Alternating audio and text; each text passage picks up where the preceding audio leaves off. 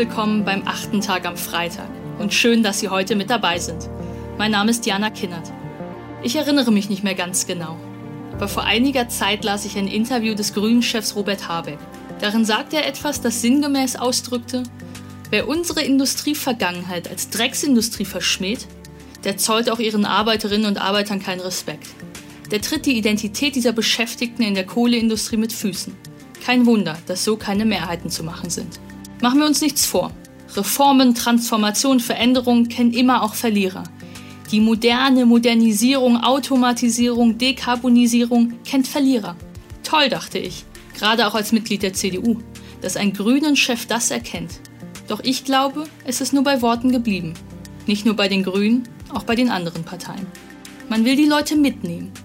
Aber wohin eigentlich? Was ist das programmatische Angebot der Aussöhnung, der Versöhnung, die Chancen des Aufstiegs, der Existenzsicherung an diese scheinbaren Verlierer des Wandels? Damit beschäftigt sich mein heutiger Gast. Kim Titong und ich sind Schulfreunde. Wir kennen uns seit fast 20 Jahren. Heute ist Kim Titong Bundesvorstand der jungen Arbeitnehmerschaft in der Union. Und sie hat mit namhaften Klimaaktivisten den Verein Klimaunion gegründet. Dort soll es um eine soziale, verantwortungsbewusste Klimaprogrammatik gehen, die unsere Industrievergangenheit nicht annulliert, sondern sie mit einbindet. Was das genau bedeutet, das hören Sie jetzt. Viel Spaß mit Kim Titong im achten Tag am Freitag.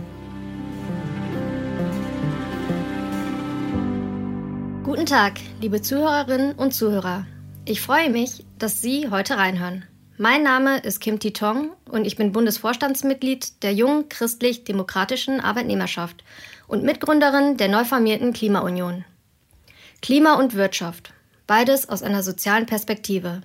Darüber möchte ich in diesem achten Tag sprechen. Der durch Menschen beschleunigte Klimawandel. Das wohl drängendste und auch emotionalste Thema unserer Zeit. Ein Thema, das Hunderttausende Menschen auf die Straße zieht. Ein Thema, das hunderte tausend Menschen in Hungersnöte treibt. Und auch ein Thema, das dazu führt, dass Menschen wegen Klimakatastrophen ihr Zuhause verlieren. Ein Thema, das auch in Europa zum Tod führen kann. Deutschland war 2018 auf Platz 3 der Hitzetoten. Der Klimawandel ist ein Thema, das droht, unsere Gesellschaft in einen Kulturkampf zu drängen, in dem es darum geht, auf welcher Seite man steht, auf der guten oder auf der bösen Seite auf der Seite der Profiteure oder der der Verlierer.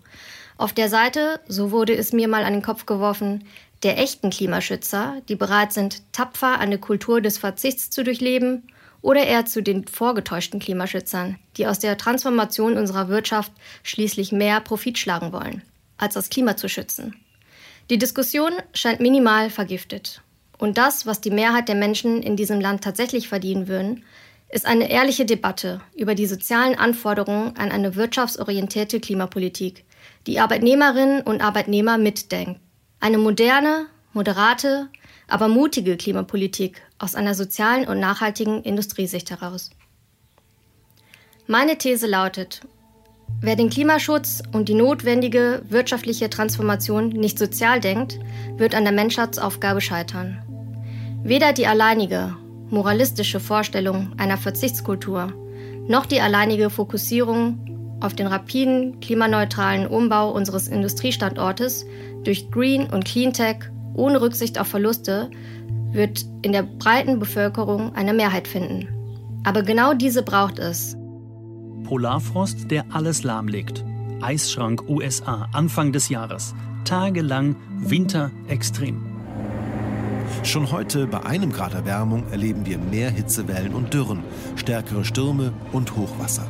Diese Effekte nehmen mit jedem Grad weiter zu. Und bei uns Hitze, die kein Ende nimmt. Wasser, das fehlt überall, wochenlang. Sommerextrem. Zufall? Nein, sagen Forscher. Zukunft. Es braucht die Überzeugung und die Partizipationslust von Menschen aus allen Milieus, um das 1,5 Grad Ziel zu erreichen. Und das ohne eine gesellschaftliche Spaltung, ohne den aufgebauschten Kulturkampf und vor allen Dingen ohne die Ignoranz gegenüber Modernisierungsverlierern. Denn zur bitteren Wahrheit gehört doch auch, dass es sie geben wird. Menschen, die durch die große Transformation einbüßen werden, die ihre Jobs verlieren werden, und bei denen es sich so anfühlt, als würden sie mit dem finanziellen Abstieg auch einen gesellschaftlichen erleiden. Menschen, die nicht auf die Schnelle vom jahrzehntelang erfahrenen Kfz-Mechaniker für Otto- und Dieselmotoren zu einem innovativen Autobatteriespezialisten umgeschult werden können. Genauso wenig wird es wahrscheinlich sein, einen gelernten Busfahrer oder einen Lastkraftfahrzeugfahrer in die künftige Smart City Zentrale zu setzen, damit er dort den Mobilitätsfluss der Kommune steuert.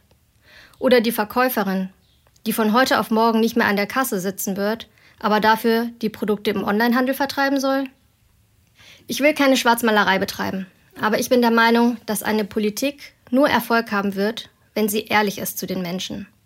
Davon abgesehen, dass Wörter wie Ehrlichkeit und Standhaftigkeit in der Politik gerade sowieso nicht so wirklich en vogue zu sein scheinen, bin ich fest davon überzeugt, dass die Bürgerinnen und Bürger dieses Landes die Wahrheit ganz einfach und fairerweise verdienen. Und ich bin mir trotzdem sicher, dass sie im Sinne ihrer Nachkommen und im Sinne unserer Umwelt dazu bereit wären, Abstriche zu machen, wenn sie nicht mit den sozioökonomischen Auswirkungen auf ihr persönliches Leben alleingelassen werden sondern wenn ihnen berufliche Alternativen und soziale Absicherung auf Seiten der Politik und des Sozialstaates zugesichert werden. Nicht zuletzt die Krisenbewältigung oder Nichtbewältigung während dieser Pandemie zeigt die Auswirkungen auf das Vertrauen in der Bevölkerung ganz deutlich.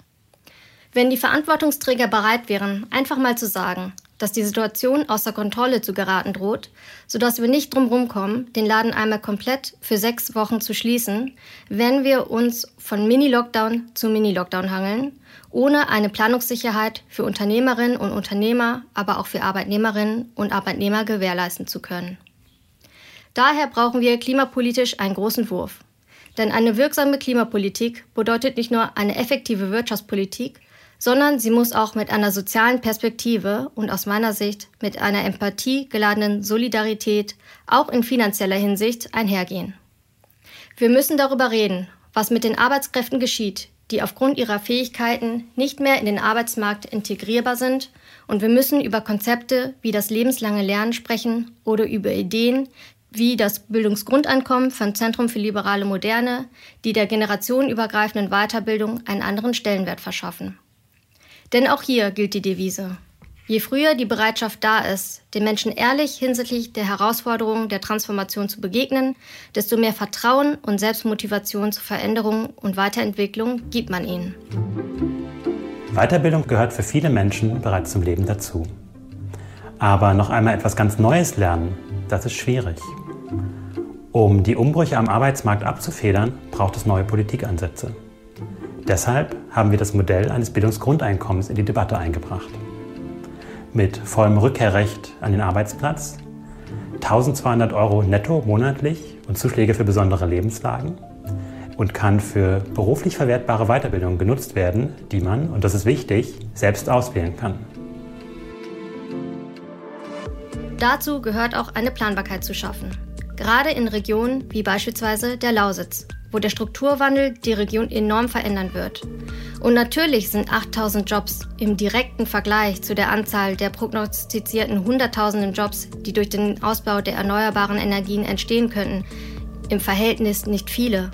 Aber der Verlust dieser Jobs trifft die Menschen konzentriert in einer Region und die Transformation geht nicht nur mit einem strukturellen, sondern auch kulturellen Wandel einher.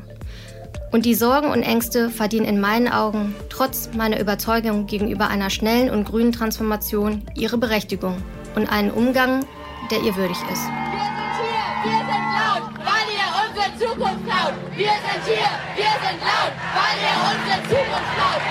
Fridays for Future finde ich zielfördernd. Aber mit Blick auf die Forderungen von Fridays for Future muss ich sagen, dass es nicht ausreicht, immer und immer wieder auf die Klimawissenschaftlerinnen zu verweisen. Und ich spreche hier mit einer großen Dankbarkeit für jeden Klimawissenschaftler und jede Klimawissenschaftlerin, die die politisch Verantwortlichen immer und immer wieder darauf aufmerksam machen, dass wir jetzt handeln müssen, um das 1,5 Grad Ziel deutlich vor 2050 zu erreichen. Aber im nächsten Satz muss es auch um Fakten und Lösungen gehen. Wie wir es nämlich gemeinsam schaffen können, diese große Transformation nicht nur durch Hafermilch und Sojawürstchen, dessen Konsumentin ich im Übrigen auch bin, sondern durch ein tatsächliches Einwirken in kleine und mittlere Unternehmen und damit auch mit einem Draht zu den vielen Arbeitnehmerinnen und Arbeitnehmern herzustellen. Denn genau dort können wir es schaffen, über 60 Prozent der Beschäftigten in Deutschland anzutreffen und 99 Prozent aller deutschen Unternehmen anzusprechen. Denn wir blenden oft aus, dass es in Deutschland der Mittelstand in Form der kleinen und mittleren Unternehmen ist, der den größten Anteil aller deutschen Unternehmen ausmacht. Eine Studie der Analysefirma Quocirca zufolge halten ganze 73 Prozent der Großkonzerne Nachhaltigkeit für ein wichtiges Thema. Bei kleinen und mittleren Unternehmen waren es nur ca. 29 Prozent.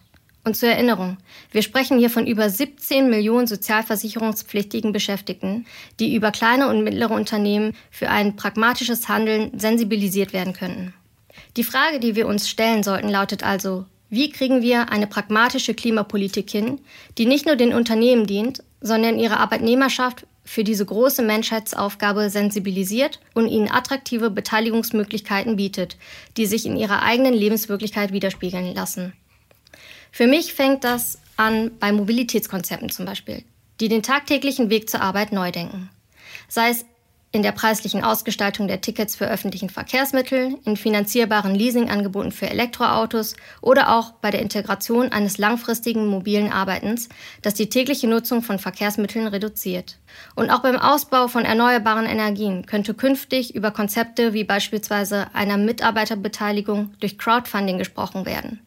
Laut Angaben des Bundesverbandes für Mitarbeiterbeteiligung bieten in Deutschland nur ca. 3500 Unternehmen ihrer Belegschaft eine Beteiligungsform an, bei einer Unternehmensanzahl von über 3,5 Millionen insgesamt.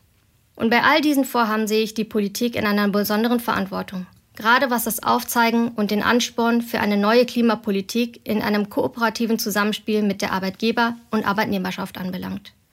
Wie schafft es die Politik durch Bürokratieabbau und durch Reduzierung gesetzlicher Hürden, den Ausbau der erneuerbaren Energien in die Mitte der Gesellschaft zu tragen?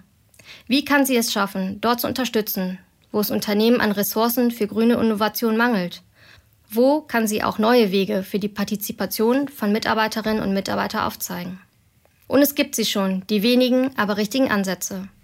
Der Mittelstandsverbund und die nationale Klimaschutzinitiative des Bundesumweltministeriums entwickelten das Konzept der sogenannten Klimaprofis. Klimaprofi für den Mittelstand. Nutzen Sie jetzt Ihre Chance. Wir machen Ihr Unternehmen rundum klimafit, kostenlos. Das Projekt untersucht fünf Pilotbranchen, um diese klimafit zu machen. Wir beraten diese Unternehmen kostenlos, um gemeinsam herauszufinden, wo Einsparpotenziale liegen. Ziel dieses Projekts, so beschreiben die Verantwortlichen, ist es, kleine und mittelgroße Unternehmen für einen effizienten Umgang mit Klima, Energie und Ressourcen zu gewinnen, Kosten zu reduzieren, Verschwendung zu vermeiden, Abfall zu reduzieren und das Bewusstsein für diese Themen systematisch zu schärfen. Durch die Projektleitung werden Klimaprofis laufend auf dem neuesten Stand der technologischen und organisatorischen Entwicklung und Neuerungen in Sachen Klimaschutz und Energieeffizienz gehalten. Schwerpunkt ihrer Beratungsaktivitäten ist auf den Strom, Wasser und Rohstoffverbrauch sowie Prozesse und Logistik gerichtet. Die angestrebten Maßnahmen sollen zugleich eine deutliche Sichtbarkeit bei Mitarbeitern und Kunden entfalten und damit zusätzlich eine breite Sensibilisierung für ökologische Ziele und Notwendigkeiten bewirken.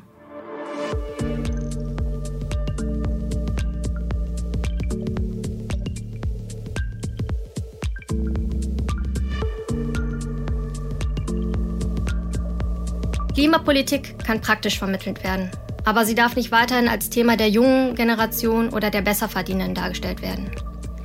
Klimaschutz muss auch als ein Thema verstanden werden, das nicht nur in Deutschland, sondern auch gerade in anderen Ländern dieser Welt als lebenserhaltend und durch eine wirksame Energiepolitik als wohlstandsfördernd gilt.